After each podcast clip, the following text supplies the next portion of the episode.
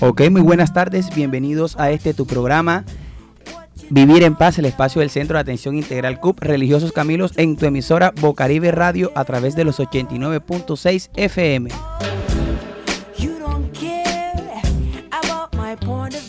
Con el objetivo de tratar temas de interés en donde por medio de nuestros invitados especiales podremos brindar herramientas o estrategias que puedan ayudarnos a mejorar nuestra calidad de vida. Hoy como siempre estamos bajo la dirección de Walter Hernández en el máster de sonido, nuestra querida Low Frequency y aquí en la mesa de trabajo que nos acompañan dos queridas psicólogas a las cuales saludamos. Bienvenida a Andrea Mendivil. ¿Cómo estás Andrea? Un saludo para toda nuestra mesa de trabajo y para nuestros oyentes que sintonizan Bocaribe Radio por medio de los 89.6 FM y los que nos escuchan a través de nuestro sitio web www.bocaribe.net. Hoy con música tono les traeremos como siempre un tema muy interesante que nos dará mucho de qué hablar. Bueno, y también acá en la mesa de trabajo nos acompaña nuestra querida Arlady. Arlady, bienvenida a Vivir en Paz. Buenas tardes, bienvenidos a un nuevo programa de Vivir en Paz. Un saludo a todos nuestros oyentes y al equipo de trabajo que nos acompaña el día de hoy.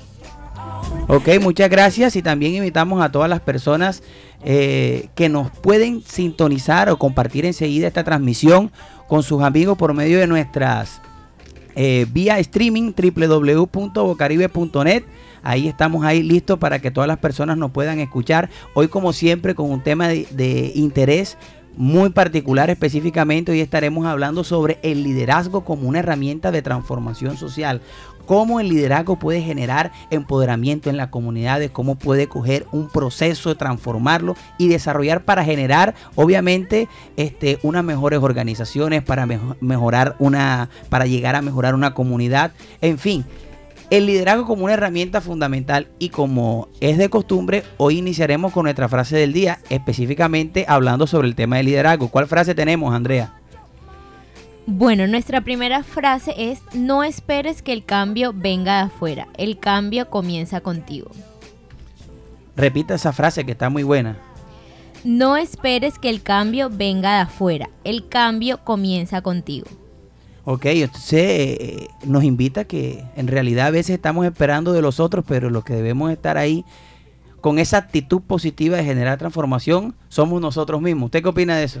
Sí, así es. Eh, siempre tenemos que empezar a trabajarnos a nosotros mismos y luego ya sí empezar a ver cómo puede haber un cambio en nuestro ambiente.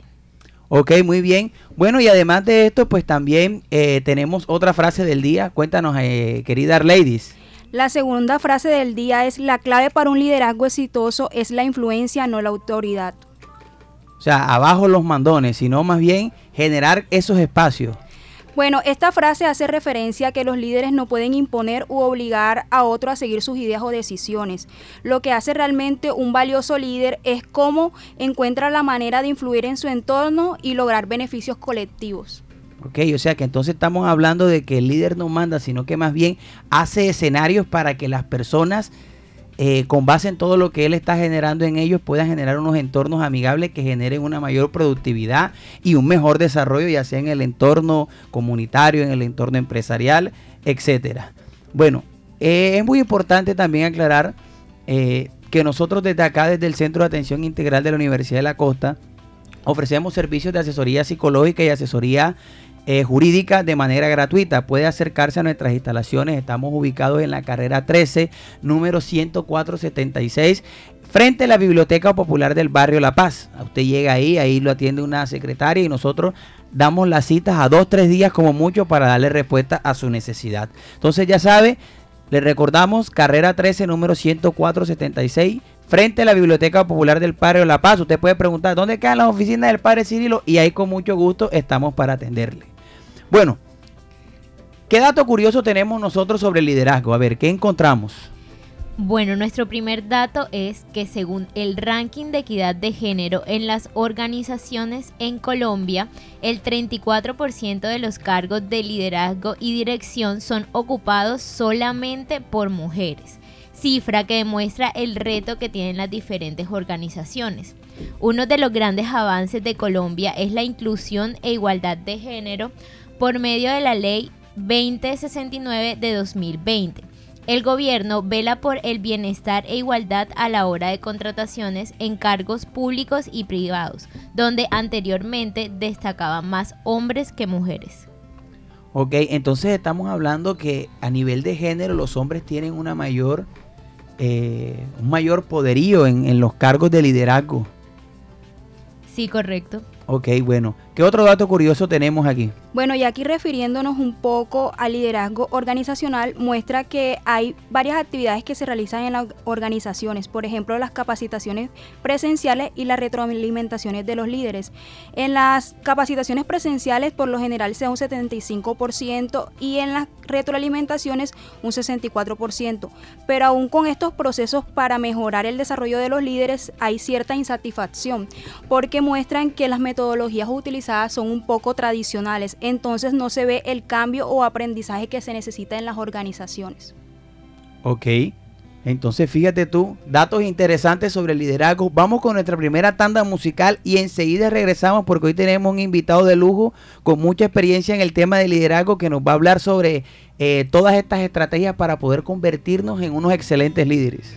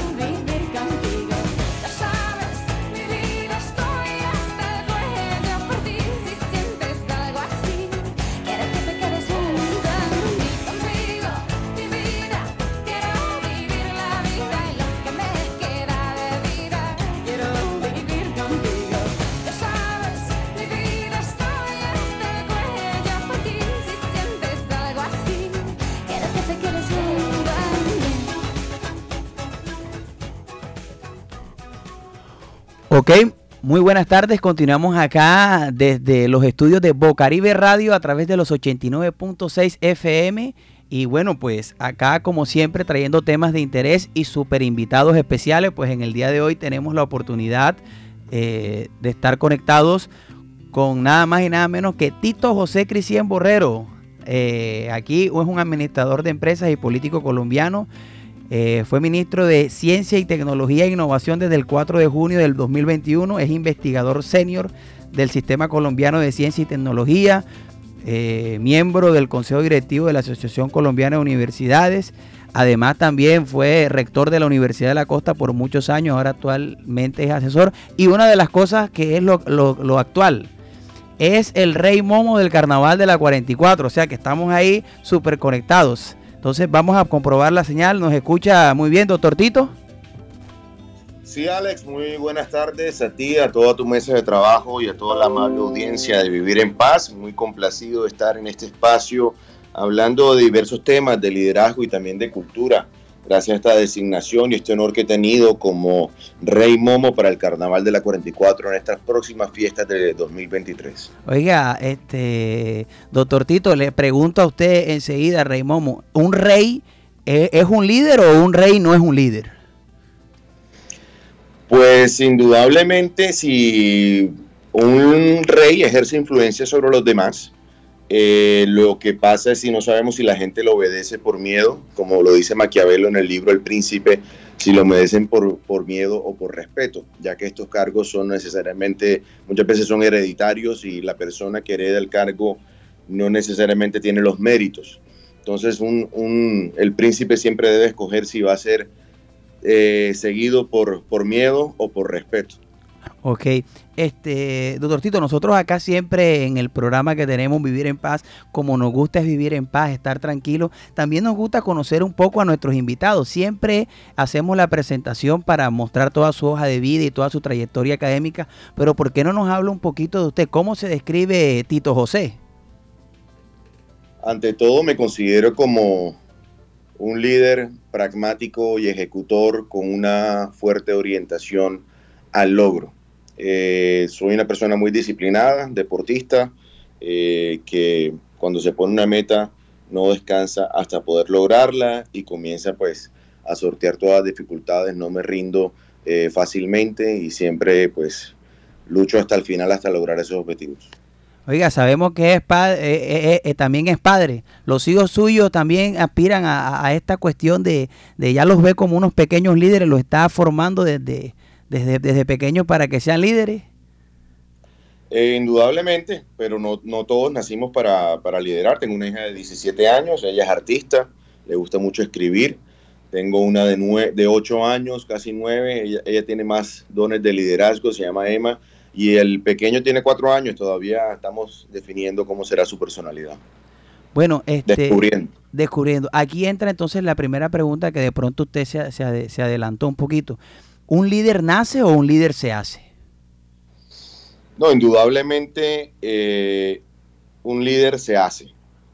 Eh, no podemos negar que hay unas competencias en el ADN que vengan en ciertas personas, ciertos trazos de personalidad que le facilitarán ejercer ese tipo de influencia eh, a esa persona cuando llegue a una edad adulta.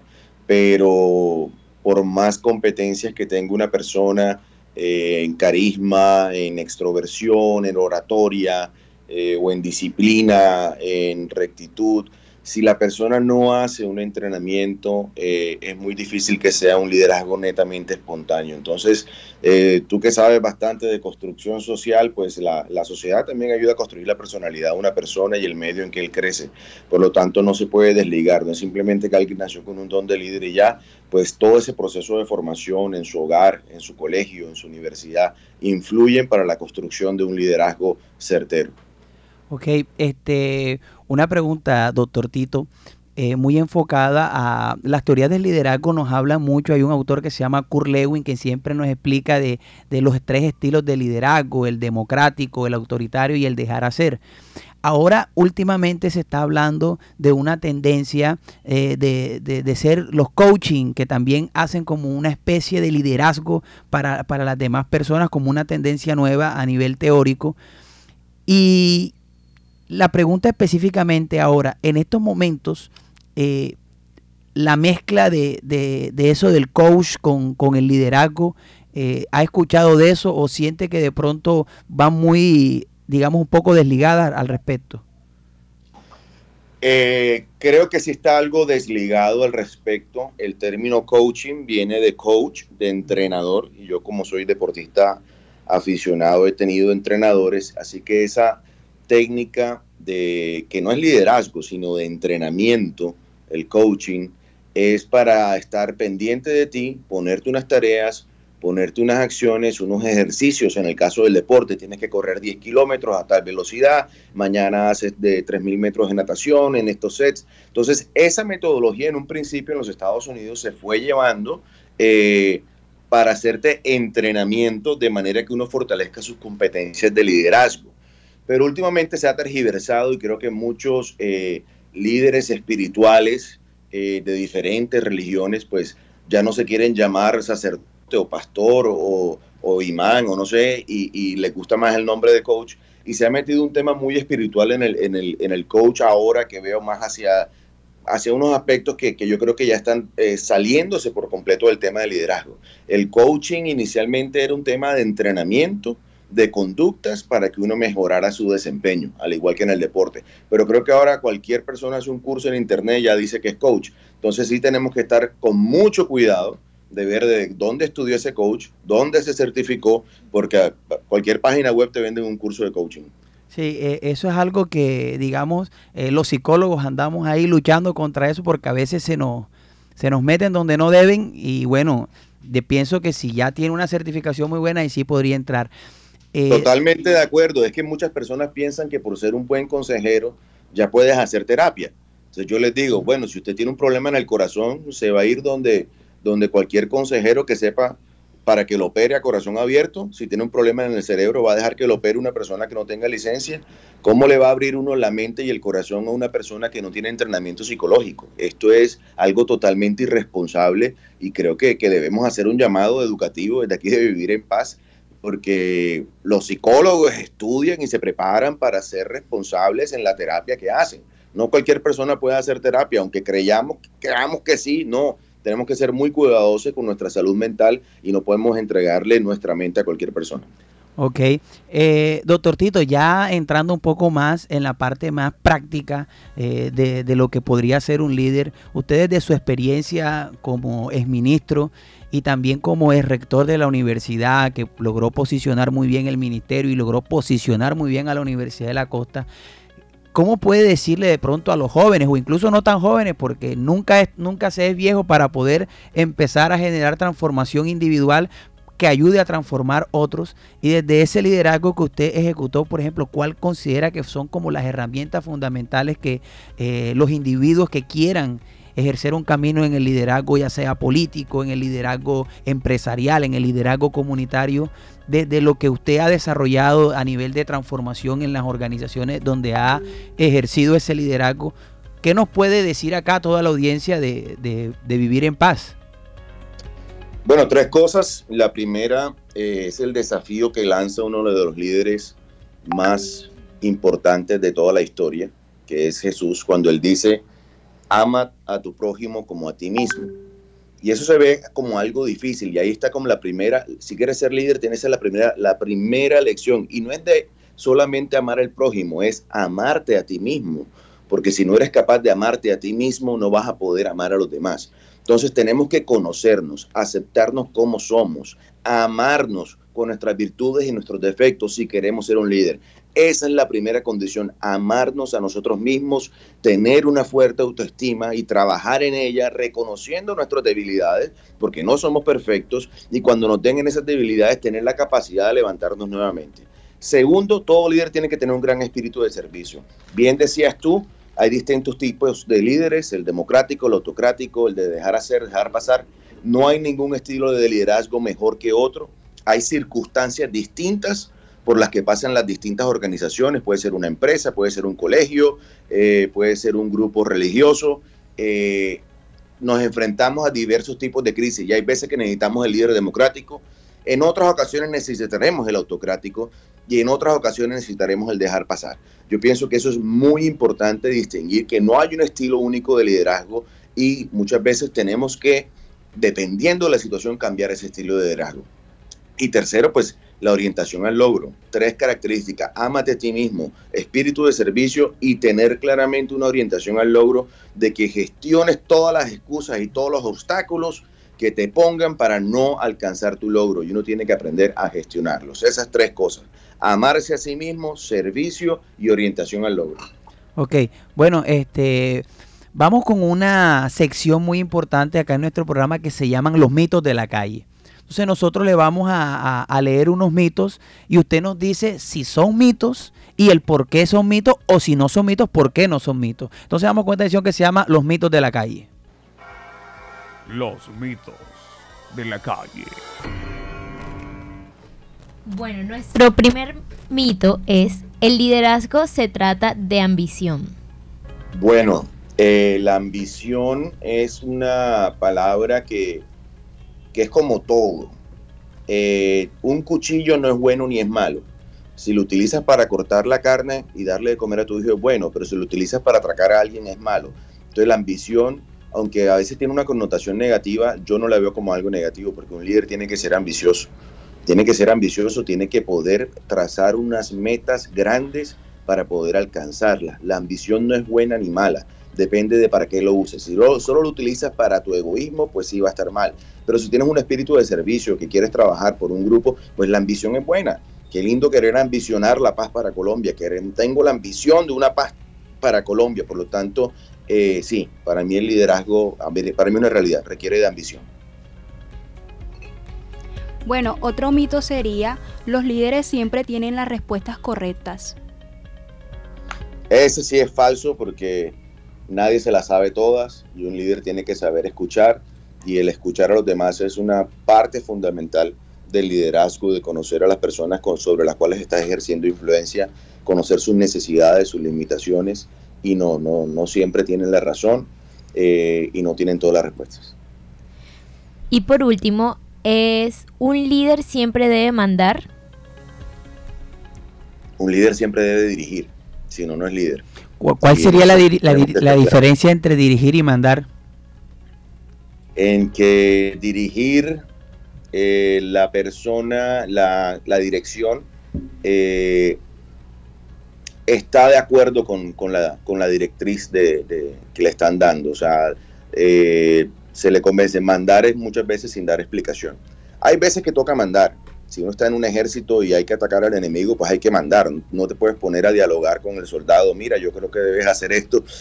Hay veces que hay que mandar, pero, pero sí, no, no todo el tiempo. Mandar es, una, es un mecanismo que a veces un líder tiene que usar eh, como último recurso, pero hay veces que es necesario. Pero es más dirigir. Dirigir es conciliar un poco. Igual la decisión está en el líder. Un líder tampoco tiene que preguntar todo porque no en todo momento es bueno preguntarlo todo, porque al fin y al cabo la gente quiere eh, tener un líder y que el líder pues le indique el camino a seguir. Bueno, yo tengo dos preguntas. La primera es, ¿necesita un líder estar motivado? Y si es así, ¿cómo hacen para mantenerse a sí mismo motivados?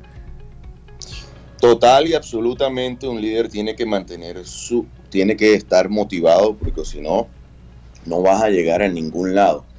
¿Y de dónde viene la motivación de un líder? De su visión. Si un líder no tiene una visión clara hacia dónde quiere ir, no se va a motivar. Yo soy maratonista y yo cuando empiezo a correr una maratón, yo empiezo a visionar el final de la maratón, y cómo voy a celebrar con mi familia, con mi esposa, con mis hijos cuando termine esa maratón. Y cuando estoy en el kilómetro 30 con las piernas adoloridas, con, mejor dicho, casi que desfalleciendo, a uno lo mantiene en mente es la visión, la motivación de alcanzar, eh, llegar a la meta, de llegar a la meta y poder celebrar con tu familia. Por lo tanto, la motivación de un líder viene en la visión. Y, y tu visión no te la puede decir nadie, tienes que descubrirla tú mismo. Si quieres emprender, ten una visión clara de hacia dónde quieres llegar porque como dicen por ahí, el que no sabe para dónde va, cualquier bus le sirve. Sí. Este doctor Tito, a veces ocurre que la vida la asociamos mucho, yo la asocio como con un electrocardiograma, que a veces tenemos subida, a veces tenemos bajada, y en, este, en estas ocasiones cuando estamos ejerciendo procesos de liderazgo, siempre nos vamos a encontrar como decía una canción vallenata, que al, árbol que más fruto da es al que le tiran piedras. Entonces a veces cuando esas personas están ejerciendo un buen liderazgo, eh, eh, aparecen muchas críticas por entes externos, a veces eh, con muy malas intenciones, a veces hay críticas poco constructivas, pero que pueden hacer que un líder se desmotive. no sé si de pronto en su experiencia y si puede, nos podría contar de pronto una anécdota eh, en la que a veces nosotros, eh, las personas que nos gustan estos ejercicios de liderazgo, estamos en procesos de liderazgo y siempre están esos actores externos o situaciones, incluso personas que nos pueden hacer decaer, que incluso desmotivar y a veces hasta, hasta dejar eh, ese proceso que teníamos tirado. ¿Cómo puede hacer uno o qué herramientas puede tener uno desde su experiencia que permitan que uno no decaiga por, por esos factores externos que a veces te golpean muy duro? En la primer consejo que me pediste te hablé del amor propio. Amarte a ti mismo es lo más importante para que las críticas no te afecten. A tener una buena autoestima y reconocer que tienes errores. Tú, tú dices que estoy de rey momo. A mí me gusta mucho bailar la salsa y la bailo muy bien, pero cuando me ponen una cumbia me enredo. cuando me critican que bailo mal cumbia, entonces me da duro en la autoestima y me desmotivo. Pero entonces ahí uno tiene que decir, ok, no eres perfecto la cumbia no es lo tuyo, lo tuyo es la salsa, la tuya es el merengue, lo tuyo es lo otro. Entonces uno tiene que saber esas debilidades, reconocerlas y tener unas herramientas para autogestionarse el ánimo, porque cuando uno le pegan en la autoestima, eso da duro, pero hay ciertas técnicas que tú como psicólogo conoces muy bien para que uno se autogestione, se autoevalúe y uno mismo pueda salir adelante a través de un proceso de meditación o un proceso de reflexión. Pero es bueno siempre hacerse autoevaluaciones, tener bien claro cuáles son tus fortalezas y cuáles son tus debilidades. Por ejemplo, yo soy una persona muy preparada y si me dicen bruto no me ofendo pero si me dicen que no se baila cumbia miércoles, me entra, se me mueve el piso. Diciendo Rey Momo. Es verdad. Ni siendo, imagínate, Rey Momo, estoy ahí sufriendo, tomando. Entonces uno tiene que tomar clases de cumbia, mira cuál es tu debilidad, y en eso son buenos los ejercicios de los verdaderos coaches. Miércoles, yo no sé bailar cumbia, entonces voy a ponerme a entrenar. Yo no sé hablar en público y esto lo necesito para ser mejor líder. Voy a tomar clases de oratoria, voy a ver cómo me expreso más, voy a leer. Entonces, lo bueno de identificar tus debilidades es que las puedes autogestionar para volverlas fortalezas o por lo menos que dejen de ser debilidades. Bueno, por otro lado, le quería preguntar lo siguiente. ¿Se puede decir que su capacidad de liderazgo eh, se mide de acuerdo a los cambios efectivos que realiza en el grupo? Sí, para mí la definición de liderazgo es la que tú hablabas al principio para mí liderazgo es la capacidad que tiene una persona de influir sobre los demás. Entonces, en la medida en que tú puedas ejercer influencia sobre los demás, eh, vas a hacerlo para generar cambios. Cambios positivos o pueden ser cambios negativos, hay líderes negativos, eso lo hemos visto pues a través de toda la historia, eh, líderes positivos, líderes negativos. Pienso que todo aquel que ejerce liderazgo, ya sea para lo bueno o para lo malo, es un líder. Eh, una cosa es que uno sea unos sean buenos y otros sean malos y, bueno, a esa raya siempre será una zona gris muy difícil. Ahora que, tocamos el tema de los equipos de trabajo, en muchas ocasiones a veces hay personas que obligadamente tienen que estar en el equipo de trabajo, pero que no aportan mucho al grupo, pero que deben estar ahí. Eh, ¿Cómo hace uno como líder en ese para generar esa transformación? Eh, una de las frases que decíamos que el líder debe generar esa influencia. ¿Qué técnicas desde su experiencia utiliza para generar influencia en de pronto aquellos miembros del, del, equipo que no quieren ir en la misma sintonía o que de pronto se convierten en una, en una espinita eh, en el zapato que no permite que el, que el, que el equipo avance? ¿Cómo, me, ¿Cómo trabajamos con esas personas dentro del equipo? Primero, escuchándolas. Escuchándolas, escuchando sus explicaciones de por qué no pueden lograr esto o aquello. Pongo un ejemplo de, me pasó hace 10 años cuando comenzamos a publicar artículos científicos en la universidad. Entonces yo hablaba con los profesores, ¿por qué usted no puede publicar un artículo científico? No, que no tenemos bases de datos y no puedo leer las revistas más avanzadas. Le compramos la base de datos. No, que no nos hace falta un software estadístico, pero sé que le compramos el software estadístico. No, que nos hace falta recursos, le conseguimos los recursos. No, que los artículos son en inglés, entonces no tengo traducción, le conseguí la traducción.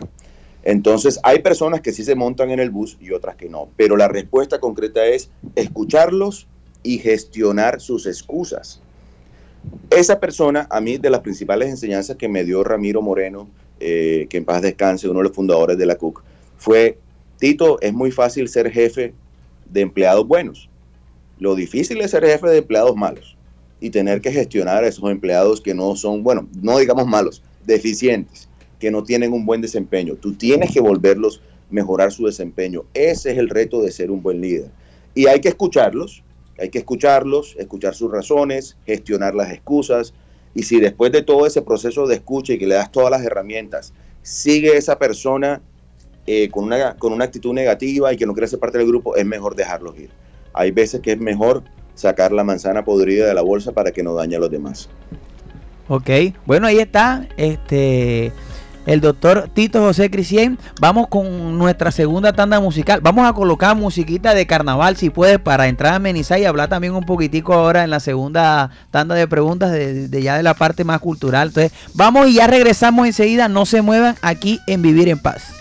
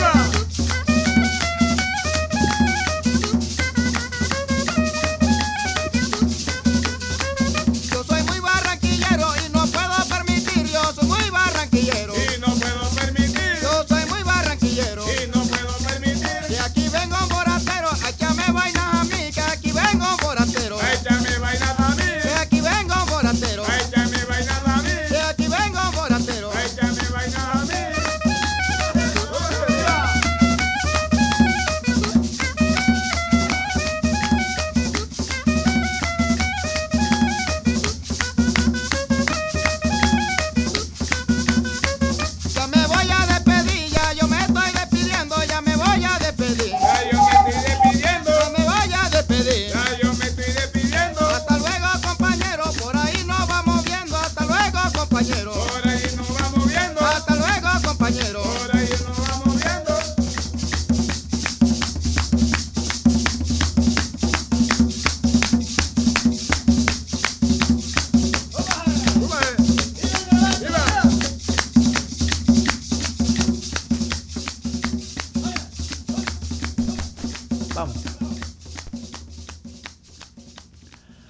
Ok, bueno, y continuamos acá en este tu programa Vivir en Paz, el espacio del Centro de Atención Integral de la Universidad de la Costa, en tu emisora Bocaribe Radio 89.6 FM. Como siempre, también recordándole a todo el personal del área del suroccidente y el área metropolitana, donde llega la señal de Bocaribe Radio, que el Centro de Atención Integral de la Universidad ofrece servicios de asesoría psicológica, ofrece servicios de asesoría jurídica de manera gratuita. Estamos ubicados en la carrera eh, 13, número 10476. Ahí estamos acá, frente de la Biblioteca Popular del Barrio La Paz. Usted llega ahí, eh, ahí lo atiende nuestra querida secretaria eh, Cindia. Solicita la cita y más tardar como mucho, como mucho, tres días para que usted reciba una atención por parte de profesionales expertos que lo van a orientar. No que mi hijo se está portando mal, está tremendo, va mal en el colegio. Ahí enseguida tiene la asesoría psicológica. Que mi esposo no me quiere dar la, la cuota alimentaria, necesito hacer, ¿cómo hago en ese proceso? Ahí están los abogados. Tengo por allá un lote con mi hermano que no sabemos cómo dividirlo. Ahí está también la asesoría jurídica. Entonces estamos acá para servirles. Les recuerdo, carrera 13, número 10476. Eh, frente a la Biblioteca Popular del Barrio La Paz está el centro de atención de la Universidad de la Costa eh, para brindarle a usted un acompañamiento y contribuir al desarrollo de, todas las necesidades que usted pueda tener eh, de componente jurídico y psicológico. Bueno, y continuamos acá con ese fondito de la, de la música eh, carnavalera del garabato. Y ya le preguntamos acá a, a- bueno, a nuestro rey Momo del carnaval de la 44. eh, bueno, Rey Momo, ¿cómo pasa usted de ser el, el- el- el- ministro a pasar a, a ser Rey Momo? Son dos escenarios diferentes de liderazgo, pero eh, apuntan, ¿cómo apuntan al desarrollo social? ¿Cómo, cómo usted visionó ese cambio? ¿Cómo lo, o cómo lo ve? Bueno, yo soy un defensor de la identidad y de la cultura del barranquillero, del atlanticense. Yo creo que todos los barranquilleros nos sentimos orgullosos de nuestro carnaval. Algunas críticas han habido, ¿cómo pasa el ministro Raymond? Pero es que yo me siento orgulloso de ser una marimonda, de dirigir las marimondas de la Universidad de la Costa por más de 14 años que hemos venido gestionando ese proceso. Y esa identidad cultural nos permite, como hablamos de liderazgo ahorita, amarnos más a nosotros mismos, saber quiénes somos nosotros y potencializa esas capacidades para ser un mejor líder. Eh, en ese, eso me permitió tener esa identidad cultural, ser un mejor rector y llegar a ser eh, eh, un buen ministro en el gobierno del presidente Iván Duque. Y yo creo que este es un espacio donde más allá la gente relaciona el, el carnaval a algunos solo con, con, la rumba y el alcohol, pero no, el, la riqueza del carnaval está en la identidad cultural que nos da a nosotros como barranquilleros y eso es lo más importante y lo que hay que rescatar. En, el, en este siglo XXI, eh, las necesidades eh, del ser humano que se requieren, esas necesidades de autorrealización, esa necesidad de identidad, yo creo que ya muchas de las necesidades básicas están satisfechas en su gran mayoría, todavía hay zonas del país que no, pero digamos que necesitamos ese, esa autorrealización personal y es importante conocernos a nosotros, conocer nuestra identidad para poder trabajar esto. Y eh, las industrias culturales y creativas son una gran fuente de empleo para este siglo XXI. Es algo en que un robot difícilmente nos va a reemplazar. No veo a robots bailando, no veo a robots eh, haciendo disfraces, eh, por, haciendo música, eh, va a ser muy difícil que en un corto plazo en industrias creativas los bots nos puedan reemplazar, pero ya en un call center muchas veces hay un bot, un chatbot y te reemplaza y uno está hablando con un robot y uno no se da ni cuenta. En los call centers, en, en, en, por internet. Pero estos trabajos, esta industria en la cual Barranquilla tiene una ventaja competitiva no solo en Colombia, sino a nivel mundial por la gran creatividad de todos nosotros, es una industria donde se va a generar mucho empleo y donde necesitamos estar conociéndonos nuestra identidad. Y ese es el mensaje que quiero mandar como Rey Momo, mandar ese mensaje, vamos a conocernos, vamos a explotar esta creatividad del costeño, del Caribe, para generar nuevas fuentes de empleo y generar toda una industria de industrias culturales y creativas en nuestro departamento.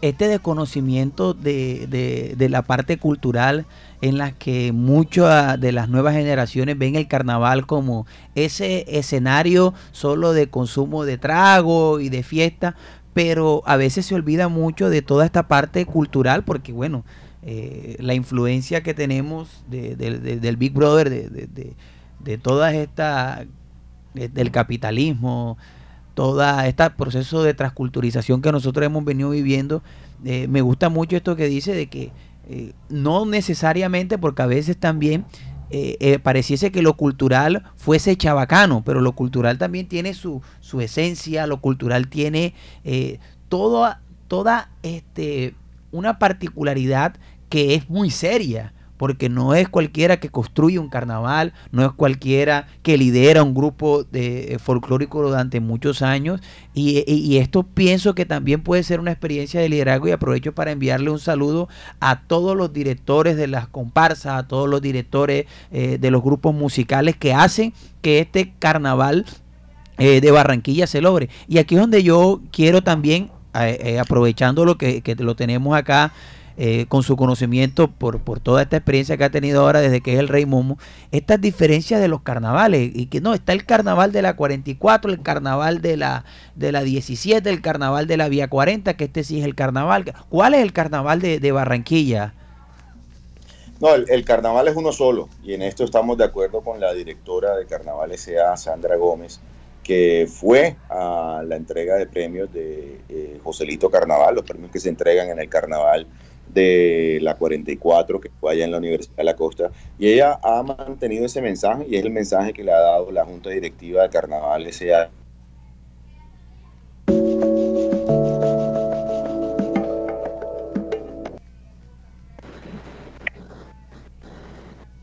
Hola. ¿Me escuchan? Sí, sí, sí. Ah, que el carnaval es uno solo de desfiles, está el carnaval de Suroccidente, el carnaval de la Vía 40 y el carnaval de la 44 y hay otros desfiles más. Pero realmente lo que se reconoce como patrimonio de la humanidad es el espacio antropológico. ¿Qué quiere decir eso? Es lo que comienza a vivirse entre las personas, entre las mujeres, hombres, en esos cuatro días donde se rompen todas las barreras sociales y todos estamos en una sola fiesta e incluso todos los índices de criminalidad bajan en esos cuatro días. Eh, por lo tanto, ese espacio que se genera, ese, esa alegría colectiva que se genera en esos cuatro días es lo que es eh, el patrimonio de la humanidad. No son los disfraces, no son los bailes, son ese espacio que generamos todos los barranquilleros y los visitantes. Eh, si en caso tal, eh, por ejemplo, muchas personas, ahorita acá eh, conversamos acá en cabina, porque tenemos acá dos compañeras de, del equipo de la mesa de trabajo que les gustaría participar dentro del carnaval eh, de, de, la 44. A veces nosotros pensamos, por ejemplo, que no, que si las personas quieren entrar a una comparsa y que tiene que pagar, que tiene que pagar un dinero para poder entrar a la comparsa, eh, no sé si usted nos puede explicar un poquito de eso y, en, y también si nos aclara dónde estará el, el, el eh, participando eh, el, el, Rey Momo, si sale con la reina o el Rey Momo sale aparte en, en, la, en todo este carnaval de la 44 donde usted va a participar.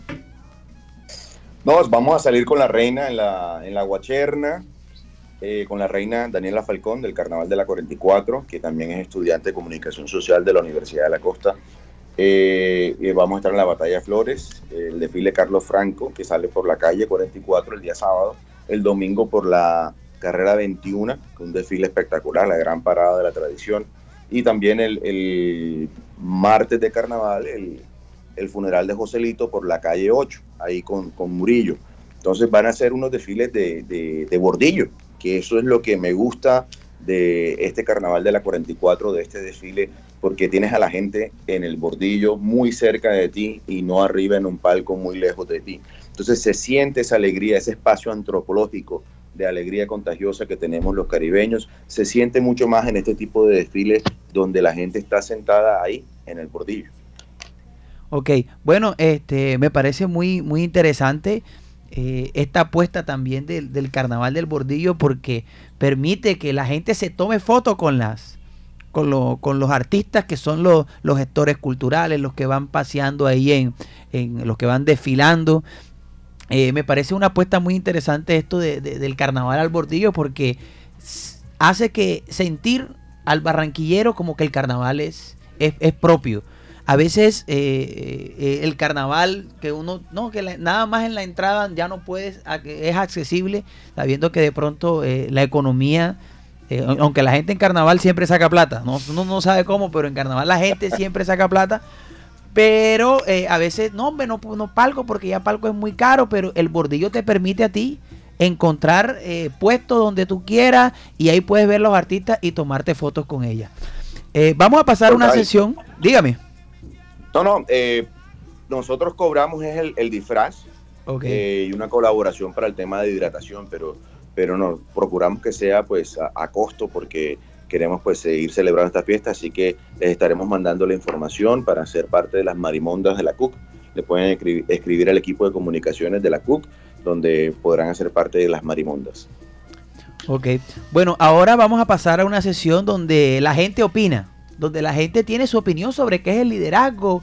Eh, y nosotros acá lo analizamos desde el punto de vista de, de, de, de, su experiencia y todo su conocimiento. Entonces vamos con esta sesión que se llama Lo que dice la gente. Ey, lo que dice la gente. Oye, lo que dice la gente. Lo que dice la gente. Sí, lo que dice la gente. Escucha lo que dice la gente. En vivir en paz, lo que dice la gente.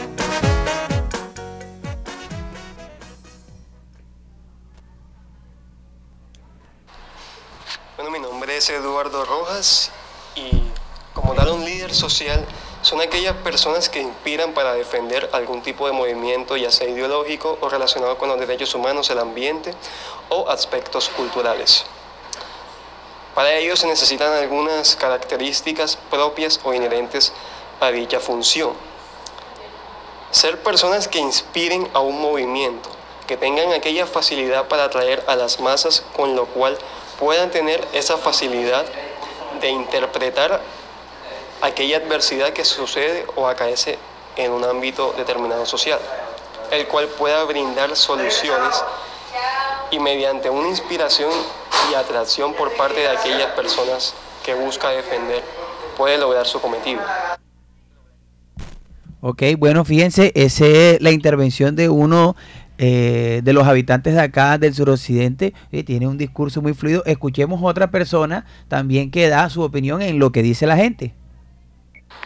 Buenas tardes, mi nombre es David Rafael Mendoza Ibarra. Bueno, eh, para mí las características que, que tiene que tener un buen líder social es que tiene que tener conocimiento de sí mismo.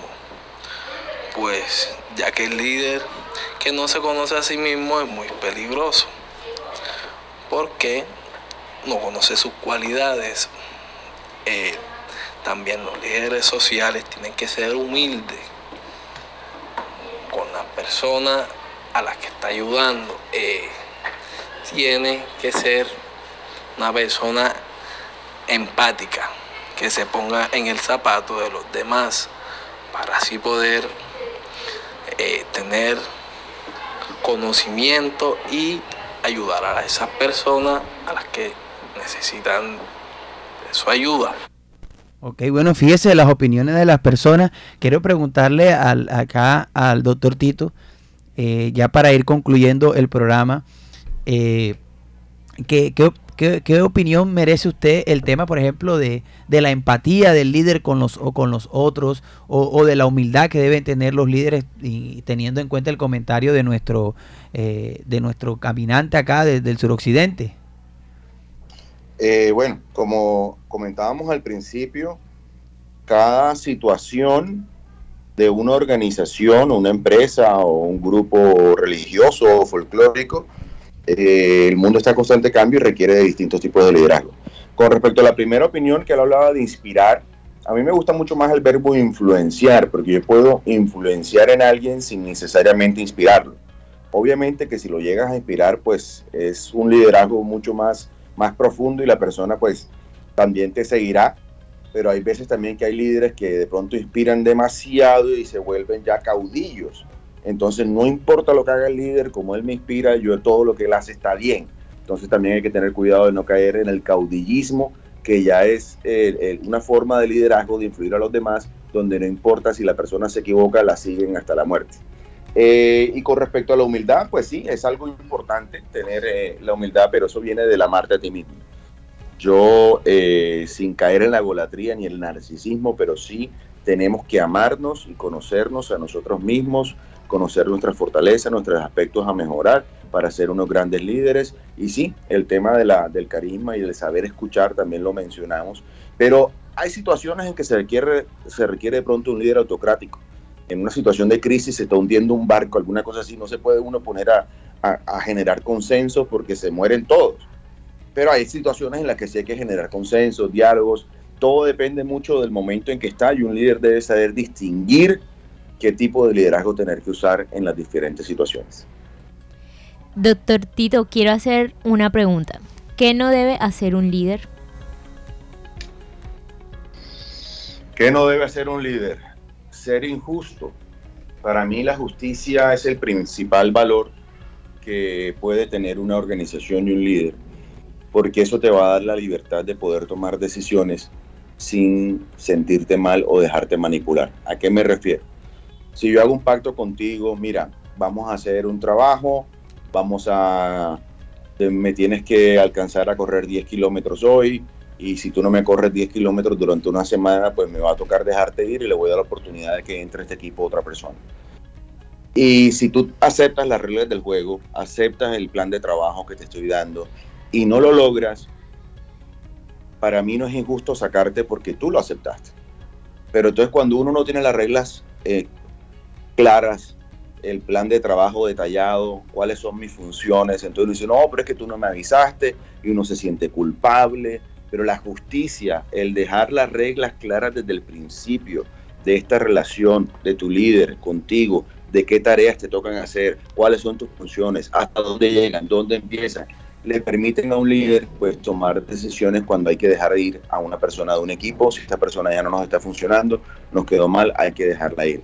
Entonces, eh, ¿qué no puede ser? Injusto. Un líder no puede ser injusto. Ok, este, eh, en estos momentos, eh, digamos, de toda su carrera profesional, ha, cosechado muchos éxitos, por ejemplo, todo el éxito de la acreditación institucional de la universidad, toda la gestión que realizó también en el ministerio, dan cuenta de, toda una disciplina en su trabajo y en su liderazgo. Hay algo que, que Tito José quisiera decirle al mismo Tito José de hace 20 años, 20 eh, años atrás eh, en cuanto al tema del liderazgo. Hey Tito, mira, ponte pila con esto, haz esto, que también pueda servir como un consejo para los adolescentes y los jóvenes que en estos momentos están buscando allá eh, en su futuro transformarse en buenos líderes? Creo que tendré muchas cosas que decirles, pero no sé si él me escucharía. no, lo principal es saber delegar.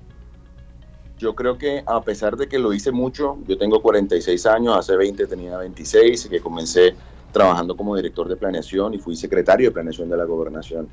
Eh, empecé a formar muchas personas, generé un buen equipo de trabajo, pero me dormí un poco en mis laureles con ese buen equipo y dejé de formar más personas dejé de formar más personas porque la gente que tenía estaba bien y yo pienso que eso es una tarea que un líder no puede dejar de hacer.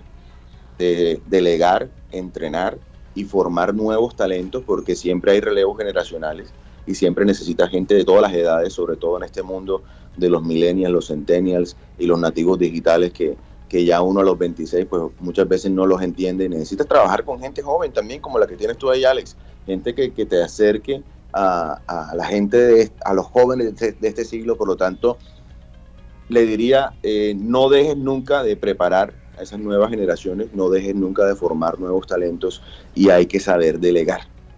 Y eso requiere de tiempo y requiere de disciplina porque delegar no es una tarea fácil, porque uno te le toca tener mucha paciencia porque cuando delegas se van a equivocar y eso hace parte del entrenamiento, que las personas se equivoquen y aprendan porque nadie aprende, nadie nace sabiéndolo todo. Entonces, delegar requiere de bastante tiempo y de mucha disciplina y eso es el consejo que le daría al Tito de hace 20 años. Ok. Bueno, eh, lastimosamente ya estamos llegando al, final de nuestro programa. Eh, me gustaría preguntarle, bueno, y después de esto del Rey Momo, ¿qué viene por ahí? ¿Qué, en, qué, ¿En qué otro escenario de liderazgo usted nos va a estar a, eh, eh, ya generando estrategias de desarrollo para los jóvenes, para los adultos. ¿Qué, qué, se, qué se tiene pensado Tito para el futuro? Eh, vamos a estar trabajando ahora con el programa Opción Atlántico.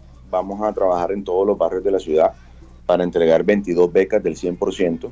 Vamos a identificar talentos, líderes jóvenes en aspectos culturales, en aspectos deportivos, en aspectos de emprendimiento y en aspectos, aspectos educativos. Queremos tener estas cuatro categorías y invito a los jóvenes desde ya, a todos los que están escuchando, a que se inscriban en la Universidad de la Costa en el programa Opción Atlántico, que vamos a estar haciendo una gran convocatoria para dar estas 22 becas. Y después de Rey Momo, pues me voy a dedicar al emprendimiento, a las startups, a apoyar a los jóvenes a desarrollar empresas en industrias culturales y creativas, como lo hablábamos hace poco, eh, en industrias de tecnología e innovación. Eh, quiero ser un ángel inversionista. Voy a trabajar para mejorar los planes de negocios de los jóvenes, como una especie de Shark Tank acá barranquillero vamos a, vamos a tenerlo entonces vamos a tener que hacer una convocatoria acá con los jóvenes del suroccidente que son muy innovadores acá en el suroccidente, tenemos mucho potencial también, incluso tenemos escuelas de formación y liderazgo, ojalá puedan ellos hacerle a, a, usted los discursos eh, para que usted vea y también apoye acá en este sector, ya que va a visitar, esperamos su visita por acá, señor Tito. Total, por allá estaré Alex, así que un fuerte abrazo a ti, a toda la mesa de trabajo, a toda la comunidad de, de, La Paz de, y este maravilloso programa de Vivir en Paz. Ok, bueno, muchas gracias por habernos acompañado en esta eh, emisión de este programa. Eh, gracias también a todos los oyentes. Eh, gracias a la mesa de trabajo, estuvimos bajo la dirección de Walter Hernández en el Master Low Frequency, quien les habla Alex Vázquez. Y ya saben, nos vemos en otro episodio el próximo jueves de este tu programa favorito, Vivir en Paz.